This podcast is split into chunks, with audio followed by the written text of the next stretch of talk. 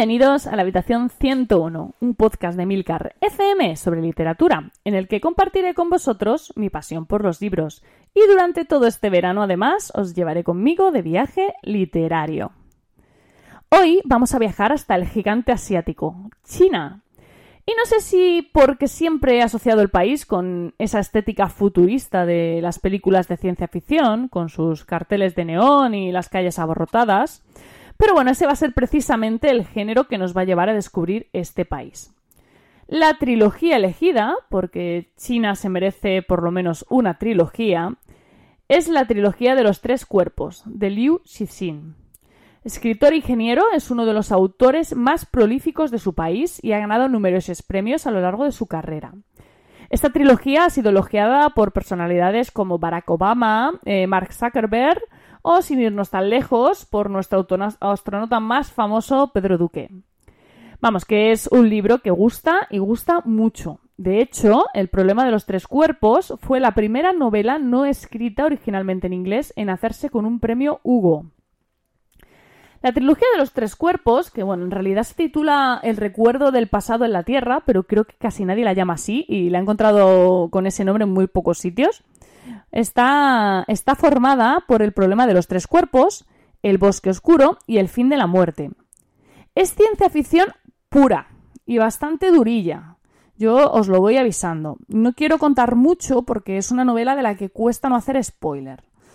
Pero sí que os contaré que el libro comienza con uno de los momentos más complicados de la historia reciente de China, la Revolución Cultural una limpieza ideológica que tuvo como, finalizar, eh, finalidad preservar el comunismo y eliminar todo lo que fuera contrario a ello. En ese escenario se va a reclutar a una joven científica, Ye Wenji, para un misterioso proyecto llamado Costa Roja. Luego ya la trama comienza a complicarse porque, esto es necesario advertirlo, la trama es muy compleja.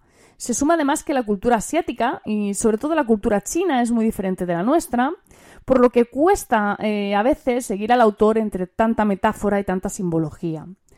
La idea de la novela, eso sí, es más que interesante y el planteamiento que se hace del conflicto que va a estructurar el libro es fascinante.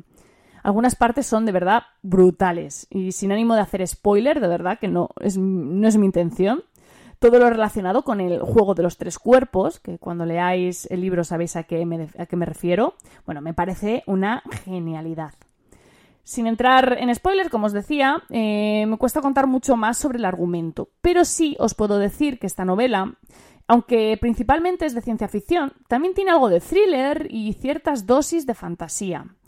Es una novela que aúna bastantes géneros, eh, que no tiene miedo de romper esquemas, que no duda en hacer críticas bastante severas, tanto de China como de la humanidad en general, y que tiene mucha de de ciencia ficción dura, o sea, tiene explicaciones científicas muy trabajadas, muy densas, eh, sobre todo de temas como astrofísica, mecánica cuántica y también algo de computación, que personalmente fue la parte que a mí más me gustó porque, bueno, es, un poco mi campo, ¿no? Y es donde mejor me, mejor me entendí.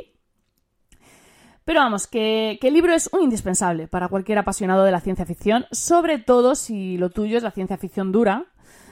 Pero también os digo, si es un género que no te va mucho, eh, piénsatelo dos veces, ¿vale? Porque se te va a hacer cuesta arriba la lectura. Por cierto, se dice, desde hace años, se dice, se rumorea que podría convertirse en una serie de televisión.